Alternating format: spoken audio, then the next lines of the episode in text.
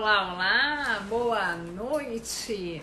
Primeira live sobre dúvidas em doenças hepáticas do ano de 2023. Bora lá que seja um ano com muita saúde, é, esperança e alegrias para todos nós. Vamos lá, então. Tem várias lives, né? Com duas, foram acho que duas semanas de folga das lives, então tem várias perguntas, eu separei algumas para responder nessa live. E também eu vou responder perguntas ao vivo. Eu vou me apresentar novamente para quem ainda não me conhece. Quem está aqui no perfil do Instagram já sabe quem eu sou, mas muitas pessoas assistem essa live lá no meu canal do YouTube. Então, meu nome é Raquel Fraga, sou médica hepatologista, faço lives todas terças-feiras às 20 horas, com duração de 30 minutos, onde eu respondo dúvidas sobre as mais diferentes doenças do fígado. Tenho também o meu canal do YouTube, doutora Raquel Scherer de Fraga, e o meu perfil, na verdade, o meu Spotify, que é Saúde do Fígado, tá? Então, se vocês conhecem alguém com doenças hepáticas, é, compartilhem lá o meu perfil do Instagram, o meu canal do YouTube, o meu Spotify, né, o meu podcast, que certamente vão ajudar muitas essas pessoas, porque tem dicas preciosas que ajudam tanto na qualidade de vida como na busca de tratamento. Então vamos lá. Pessoal, boa noite, muito obrigada pela presença de todos. Vou falar algumas coisas que me comentaram assim durante esse período, alguns comentários das minhas postagens, outros comentários que me fizeram no direct. Então, é... uma coisa importante só é que muitas pessoas me mandam exames, fotos de exames no direct. Não tem como fazer uma análise adequada desses exames. Isso não substitui consulta médica não estou acompanhando vocês nas redes sociais. É, em termos de tratamento médico, isso tem que conversar com o médico de vocês. Em consultas, em teleatendimento, a gente consegue sim fazer uma avaliação mais adequada, mas assim, não adianta mandar exame. E também eu não vou responder ou analisar exames ao vivo, isso não é o objetivo da live. O objetivo é tirar dúvidas sobre doenças do fígado, ok? Então vamos lá. Eu não entendi muito bem uma pergunta, mas pelo que eu entendi, uma mulher me mandou a seguinte dúvida. Ela teve colestase gestacional, que é aquela coceira que dá, um amarelão que dá no último trimestre da gestação e ela quer muito engravidar. Será que ela pode? Será que ela não pode? Ela está com receio de engravidar. Pois então, a gente sabe que a colestase gestacional, eu tenho vídeo no canal do YouTube sobre isso. Ela é uma doença que pode, que muitas vezes está relacionada a alterações genéticas e que ela pode recorrer em gestações futuras. É, a incidência da recorrência ela é muito variável de local para local, de país para país, de raça para raça. Mas assim, os relatos são bem amplos, assim, variam de 40 a 90% de chance de recorrência. E o que, que a gente deve fazer? Na verdade, é monitorizar a próxima gestação.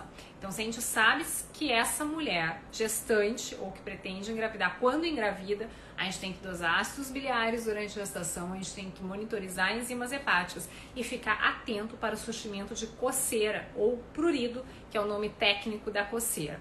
Então, aquela coceira que aparece principalmente nas palmas das mãos e plantas dos pés. Uma vez tendo surgido qualquer uma dessas alterações, é uma pessoa que deve ser tratada com medicamento. Em geral, a gente usa o ácido urso desoxicólico. Então, é muito importante a monitorização médica e ter as recomendações tanto do hepatologista quanto do obstetra de forma adequada. Então, primeiro que a gente não contraindica a gestação em mulheres que tiveram colestase gestacional prévia, anterior, mas deve sim receber uma monitorização adequada e realizar os exames hepáticos durante a gestação, que muitas vezes não faz parte do rol de exames normalmente solicitados no pré-natal. Olá pessoal, quem chegou depois e eu não vi. Uma das coisas que um dos, uma, um dos meus rios que mais teve comentários foi sobre as, os cinco medicamentos que eu falei que podem causar esteatose, que é a gordura no fígado. E um desses medicamentos é o tamoxifeno, que é um bloqueador hormonal usado em mulheres pré-menopáusicas que tiveram câncer de mama. E existe um outro medicamento também bloqueador hormonal que a gente usa em mulheres pós-menopáusicas com anastrozol. Muitas mulheres me perguntaram, tá, e o anastrozol causa esteatose ou não? Bom, então o anastrozol não tem relato, não está associado ao desenvolvimento de fígado gorduroso ou de fígado gordo ou da esteatose.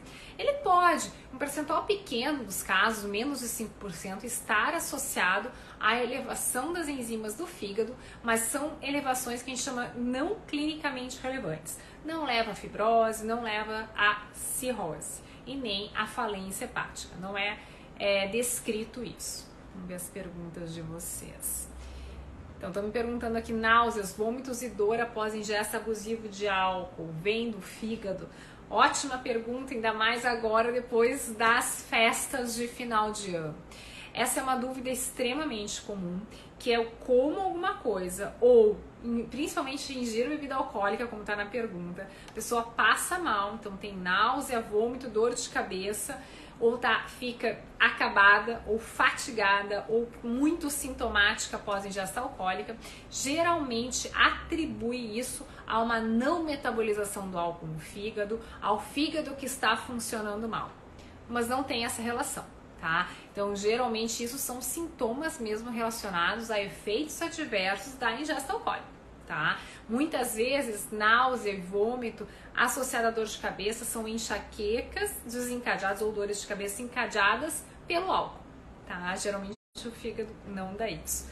Pra, para o fígado causar náuseas e vômitos, a pessoa tem que estar com o fígado muito inflamado, geralmente no contexto de hepatite. Uma quantidade de ingesta alcoólica muito grande e pessoa que já tem uma doença hepática anterior pode desenvolver sim uma hepatite alcoólica, mas aí vai ter os olhos amarelados e ter outros sintomas como tremores, enfim. E outra pergunta sobre náuseas pode ser do fígado, é mais ou menos isso. Dificilmente náuseas são relacionadas a doenças hepáticas. Umas pessoas que têm uma doença mais avançada, é, pessoas com cirrose, às vezes a náusea pode ter até manifestação que a gente chama de encefalopatia. Então até pode vir relacionado, mas não é um sintoma que a gente está é, que a gente correlaciona como doença hepática crônica, tá? Diferente de uma hepatite aguda. Hepatite aguda, com fígado bastante inflamado, fígado grande, enzimas hepáticas muito elevadas, TJ de P mais de 10 vezes o limite superior da normalidade, pode sim cursar com náuseas, tá? Estamos pedindo assim, pode falar sobre esteatohepatite com evolução para cirrose? Falar um pouco sobre isso e rápido, porque isso é um tema de várias outras uh, lives. E eu tenho um vídeo lá sobre esteatose, doença hepática gordurosa, que eu falo mais sobre essa evolução para cirrose. Mas assim, a esteatose tem duas grandes causas, que é o, é o acúmulo de gordura corporal e o consumo frequente de bebida alcoólica. Essas são as duas principais. Tem também outras causas, até como eu fiz o meu Rios há pouco tempo, sobre os medicamentos. Mas enfim, essas duas são principais causas. Se eu pego todo mundo com esteatose, é um grupo ali de 15 a 20% dessas pessoas que vão ter inflamação no fígado relacionado a essa gordura, que é essa gordura causando inflamação no fígado, que é o que a gente chama de esteatohepatite, então hepatite pela gordura. Uh, e isso tem um componente genético muito forte. Então a gente sabe que tem polimorfismos genéticos que são relacionados à maior probabilidade dessa pessoa desenvolver esteatohepatite. Uma vez desenvolvendo esteatohepatite, essa pessoa pode levar a cicatriz hepática, que é a fibrose, e pode levar a cirrose com o passar dos anos. Em geral, em geral, num contexto de esteatohepatite, a gente, em média, precisa de uns 10 anos de evolução de doença para a pessoa desenvolver cirrose. E isso varia muito de pessoa para pessoa. E é importante que no contexto de esteatohepatite, que é aquela pessoa que a gente se preocupa que tem esteatose, é, podem ter maior risco, tem, aliás, podem ter não, tem maior risco de desenvolver carcinoma hepatocelular, que é o câncer de fígado, mesmo sem ter chegado na cirrose, ok? Então, parâmetro rápido sobre esteatose. Deixa eu voltar um pouquinho para as perguntas aqui que eu, que eu tinha separado antes da, da live. Aí, as é, em relação ao uso daqueles medicamentos ainda que causam esteatose, uh, muitas pessoas que usam aqueles medicamentos ficaram muito preocupadas que estão usando, que vão ter esteatose, que vão ficar ruim, porque que devem, pelo amor de Deus, usar esses remédios, porque que não remédio que piora, enfim. Bom, é, eu fiz um story sobre isso, mas eu vou repetir aqui na live que os medicamentos, todos eles têm efeitos adversos, tá? Em maior ou menor grau. Tem potenciais efeitos adversos, não quer dizer que a pessoa vai ter. Se eu pego todas as pessoas que estão usando medicamento, é um grupo pequeno que vai ter efeito adverso, tá? Mas a gente tem um médico que prescreve tem que ficar atento ao desenvolvimento desses efeitos adversos. E tudo é baseado em risco-benefício. Então, tem uma doença em que o meu benefício de usar um determinado medicamento é bem maior que o risco que eu vou ter usando ele. E os riscos a gente consegue medir e os riscos a gente consegue acompanhar. Então, por isso que é extremamente importante manter o acompanhamento médico adequado, ok? Então, assim, se você tem que tomar qualquer um daqueles medicamentos que eu citei no RIOS como causa de esteatose, por exemplo, tamoxifeno, metrixate, amildarona, é, você deve manter acompanhamento médico regular. Dentro dessa questão de manter é, tratamento médico contínuo, entra é, uma pergunta que uma seguidora me fez sobre o uso contínuo de imunossupressor, no caso dela, azatilprina na hepatite autoimune. Gente, e ela fica preocupada que ela é jovem, que tem que ficar usando esse medicamento em princípio contínuo para hepatite autoimune, tem medo dos efeitos adversos. Então entra nesse mesmo contexto que eu comentei. É importante manter o acompanhamento médico, é importante ser monitorizada e ser é, adequadamente tratada e manejada caso desenvolva efeitos adversos mais importantes, mais significativos, tá? Mas lembrando que a hepatite autoimune a gente tem critérios sim, dependendo do estágio da doença, dependendo do grau, do, do grau de reversão ou de é, controle da doença, pode sim fazer tentativas de suspensão da azotilprina. Isso não é verdade para as pessoas que já têm uma hepatite autoimune avançada, ou seja, com cirrose, com bastante cicatriz hepática. Num contexto de cirrose, até a gente pode fazer tentativa de suspensão com monitorização muito de perto, né? Aí vai depender qual que é a, a, a, o acesso dessa pessoa ao serviço de saúde. Então, conversa com seu médico, que é a melhor forma de ser manejado de forma adequada. E se você não confia no seu médico, troque de médico, você tem que confiar, tá? Ou porque se não confia no médico, às vezes não é nem por falta de capacidade do médico, porque não deu aquele match, né, entre o paciente e o médico. E é muito importante isso, porque senão o tratamento não vai adiante, ok? Senão fica, começa a desconfiar das condutas do meu médico, aí fica complicado. Vamos ver as perguntas aqui ao vivo também para privilegiar vocês que estão aqui às 8 horas da noite. Logo depois do ano novo, né? Porque ainda as pessoas estão se recuperando das festas, tem pessoas que ainda estão de recesso. Eu não entendi. O remédio pode fazer mal ao feto? Isso, eu não sei se a Yasmin me perguntou isso num contexto de, uh, de colestase gestacional que a gente usa o ácido ursoxicólico não, não faz mal para o feto, inclusive ele vai ser protetor né, de complicações, de resultados adversos dessa gestação, né? Quem tem da gestante que tem colestase gestacional. É, doutora Raquel, paciente com esplenomegalia com hiperesplenismo pode ser tratado com embolização esplênica. Pois é. Uh, essa pergunta é muito ampla, Maurício, tá? Mas assim, quando a gente fala em baço aumentado relacionado à doença hepática crônica, a cirrose, Hoje em dia, a gente não costuma tratar com embolização esplênica. Em geral, a embolização. O que, é embolização para quem não está acostumado com isso? É você lá canular ah, os vasos, que, o vaso que está suprindo esse baço, colocar um como se fosse um coágulo, um tampão nesse vaso, esquemear um pedaço, matar um pedaço do baço e diminuir ele de tamanho.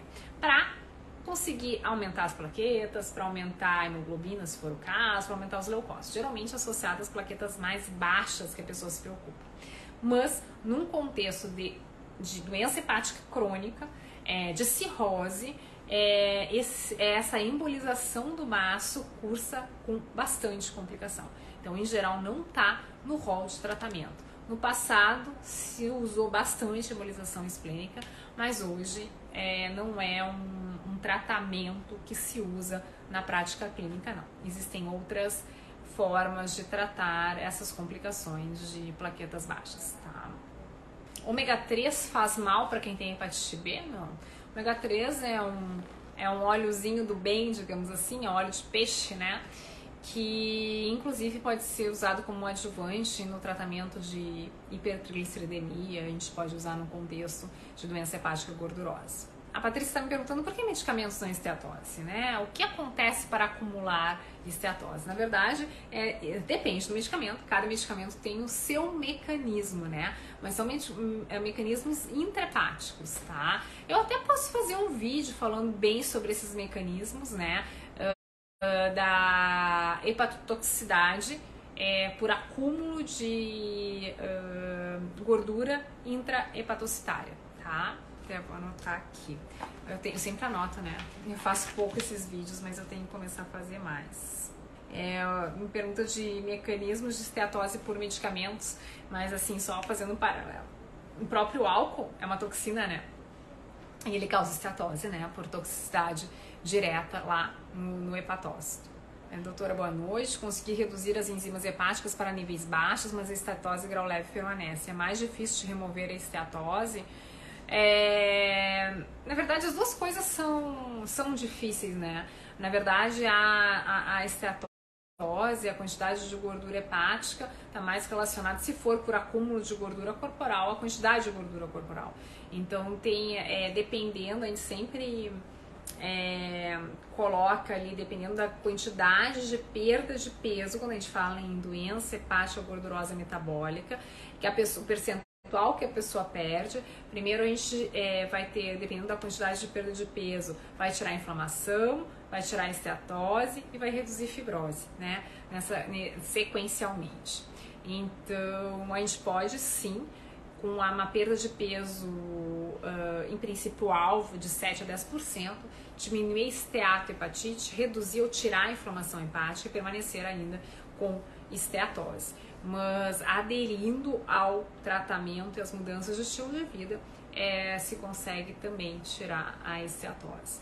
Lembrando que não é o grau da esteatose, leve, moderado ou acentuada, que dá a gravidade do problema, e sim se essa esteatose está causando é, esteatohepatite e qual o grau de fibrose, né? Por isso que é importante o acompanhamento médico adequado. Estamos é, perguntando o seguinte, se a alimentação influi diretamente na alteração das enzimas hepáticas. É, não, ela influencia indiretamente, né? Então, assim, quando a gente fala em alimentos, a gente sabe que alimentos é uma dieta rica em produtos industrializados, é, alto consumo de uh, sucos concentrados com alto teor de frutose, é, alto consumo de refrigerantes, é, grande quantidade, é, um consumo frequente de bebida alcoólica pessoas que consomem é, umas dietas ricas em gorduras saturadas. Tudo são, uh, ou ricas em carboidratos refinados. É, são tudo fatores que fazem com que ocorra acúmulo de gordura é, corporal, especialmente acúmulo de gordura visceral e vai causar a esteatose. Mas assim, não é conforme manipular minha dieta vai aumentar a enzima hepática, isso não, tá? Isso entra já numa pergunta que eu tive de uma seguidora naquele post sobre colangite biliar primária, que foi outro post que teve muitos comentários, tá? Acredito que apesar da colangite biliar primária ser uma doença do fígado, que não é tão comum, é considerada uma doença relativamente rara, o que, que? A gente tem pouca informação na internet. Então, quando aparecem essas informações, as pessoas realmente ficam interessadas e acabam comentando bastante. E nesse post me perguntaram assim: quais são os alimentos que pioram a colangite biliar primária? E até respondi esse post e coloquei assim: ó, não existem alimentos que piorem diretamente a colangite biliar primária. Mas existem sim já estudos que mostram que pessoas que têm colangite biliar primária, que não têm uma alimentação ou hábitos de vida saudáveis, podem desenvolver de forma mais frequente a estetose, a gordura hepática, e aí a evolução da doença é pior. Então, não só para CBP, mas para todas as pessoas que possuem doenças no fígado detectadas, tem que ter uma alimentação saudável, tem que fazer atividade física regular. Claro, é uma recomendação geral para todas as pessoas, independente de ter ou não doença hepática. Mas para as pessoas que têm doenças no fígado, essa é uma recomendação mais forte ainda, tá? Então é mais digamos assim, uma mais um motivo para você é, ter hábitos saudáveis de vida, tá? Dentro dessa CBP que eu tô falando aí, que é a colangite biliar primária, me perguntaram, mas medicamentos podem causar inflamação dos ductos na colangite biliar primária? E aí a gente vai entrar na questão, assim, do, dois aspectos, tá? Primeiro, assim, que é, dano hepático induzido por drogas é, pode dar quadro colestático em torno de 30% das vezes, tá? Então, medicamentos podem alterar o fígado e podem dar um padrão colestático, ou seja, aumentar a fosfatase alcalina, aumentar a gama-GT e aumentar a bilirrubina, dando amarelão. Uh, em torno de 30% das vezes. Então sempre entra o uso de medicamentos entra sempre no diagnóstico diferencial quando a gente pensa em colangite biliar primária. Então a gente tem que descartar os esses medicamentos que causam colestase. Uh, então pode ser uma doença que se assemelha com a biliar primária, mas é, é induzido por medicamento. Por outro lado, a gente sabe que a colangite biliar primária é uma das doenças hepáticas que parece ter uma base autoimune. E isso significa que qualquer autoimunidade, a gente sabe que pode ter um gatilho que dispare essa doença, que comece a produzir esses autoanticorpos. E esse gatilho pode ser vacina, pode ser um vírus e pode ser alguns medicamentos também. Então pode entrar nesse quesito também medicamentos sendo talvez como um gatilho para desenvolvimento de colangite biliar primária. Se eu tenho algum familiar com cirrose, deve consultar ou somente se for caso de hepatite? Uh, quem tem qualquer familiar de primeiro grau com cirrose, independente da causa, tem que comentar isso com o médico, com o seu médico que faz os exames de check-up ou de rotina para incluir sim exames do fígado. Como eu comentei, tanto esteatose alcoólica quanto esteatose não alcoólica, gordura no fígado, tem características que, uh, genéticas que levam essa pessoa mais fácil para uma cirrose ou não. Então, o fato, por exemplo, de eu ter esteatose e ter um familiar de primeiro grau que também teve esteatose com cirrose ou teve é, doença hepática alcoólica com cirrose, já me coloca, em princípio, num grupo de maior risco também de ter doença hepática crônica, cirrose. Então, o que, que eu tenho que fazer? Fazer os exames de check-up habituais e incluir, pedir sempre para o médico incluir exames do fígado é, junto nesses exames de check-up. Porque algumas vezes esses exames TGO, TGP, Gama GT não são inclusos na solicitação dos exames de sangue. Nos pacientes com hepatites virais é essencial que ocorra rastreamento familiar, tanto na hepatite C quanto e principalmente na hepatite B, tá? Vamos ver aqui. As pessoas então me perguntaram também nessa festa final de ano, ah, eu tenho hepatite B crônica, estou usando medicamento. No caso, me perguntaram sobre o tenofovir, que são dois medicamentos que a gente usa principalmente na hepatite B crônica, que é o tenofovir e o entecavir. Posso ingerir bebida alcoólica? Então, primeira questão é a seguinte: não existe uma interação direta do álcool com o remédio, não é porque você está tomando remédio que não possa usar álcool. É, e não existe uma interação. O, o, o, o, álcool não vai fazer esse vírus reativar também.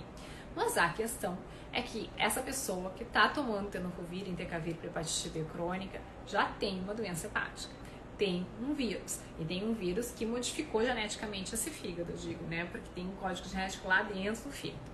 Então, a recomendação é: quem tem hepatite B crônica, independente se está usando medicamento ou não, não deve ingerir bebida alcoólica. Essa é a recomendação médica. Ah, uso esporádico. Bom, é difícil a gente saber isso, não é difícil saber a quantidade que seria seguro, entre aspas, para aquela pessoa. É... Mas tem que conversar com o seu médico. De repente, se tem uma fibrose muito leve, não tem nenhuma evidência de dano hepático, fazer um brinde uma vez por ano, talvez não tenha problema. Mas a recomendação geral é não ingerir bebida alcoólica. Ah, uma pergunta extremamente interessante que em algum momento eu já comentei por aqui, tá? Mas enfim, na, naquele post ainda de colangite biliar primária, tenho é, no caso, ela tem colangite esclerosante primária, que é uma outra doença autoimune do fígado. Perguntou: posso desenvolver colangite biliar primária também? E a resposta é sim, pode.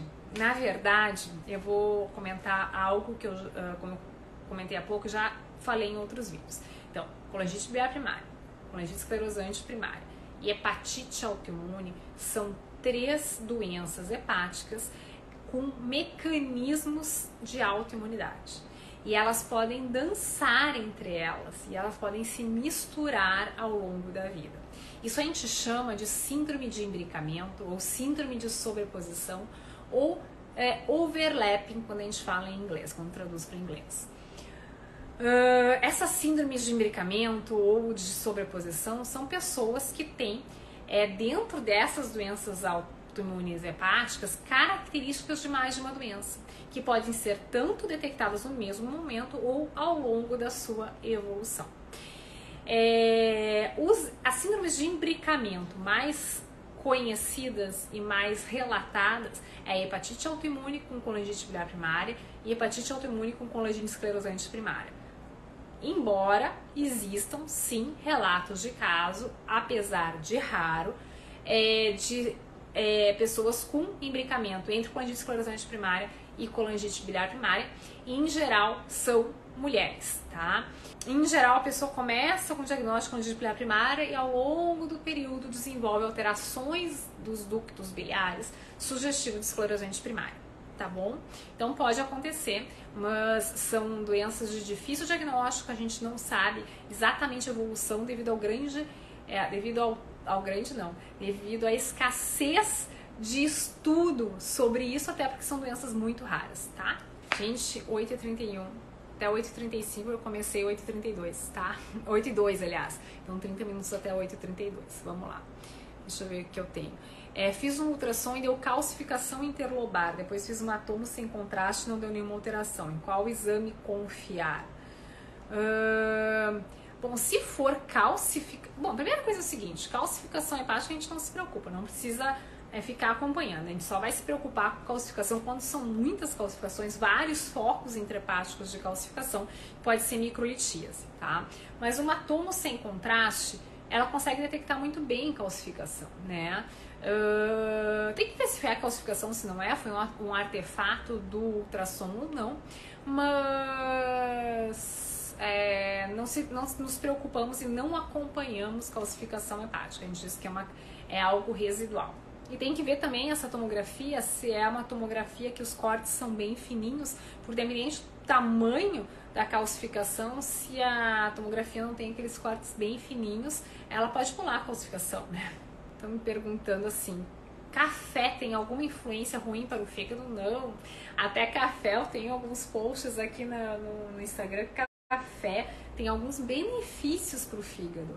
Ele é bom num contexto de doença hepática gordurosa. Ele pode dar sintomas digestivos, azia, né? Pode piorar a ansiedade. Não deve ser usado para quem tem arritmia cardíaca. Quem tem hipertensão de difícil controle também tem que cuidar porque aumenta níveis tensionais. Mas para o fígado tem benefício. Age como antioxidante. Não é a cafeína que tem esses benefícios, são outros componentes do café num contexto de cirrose. Parece inclusive que o café pode diminuir o que a gente chama de hipertensão portal, diminuir a pressão da via porta, diminuir o risco de câncer de fígado.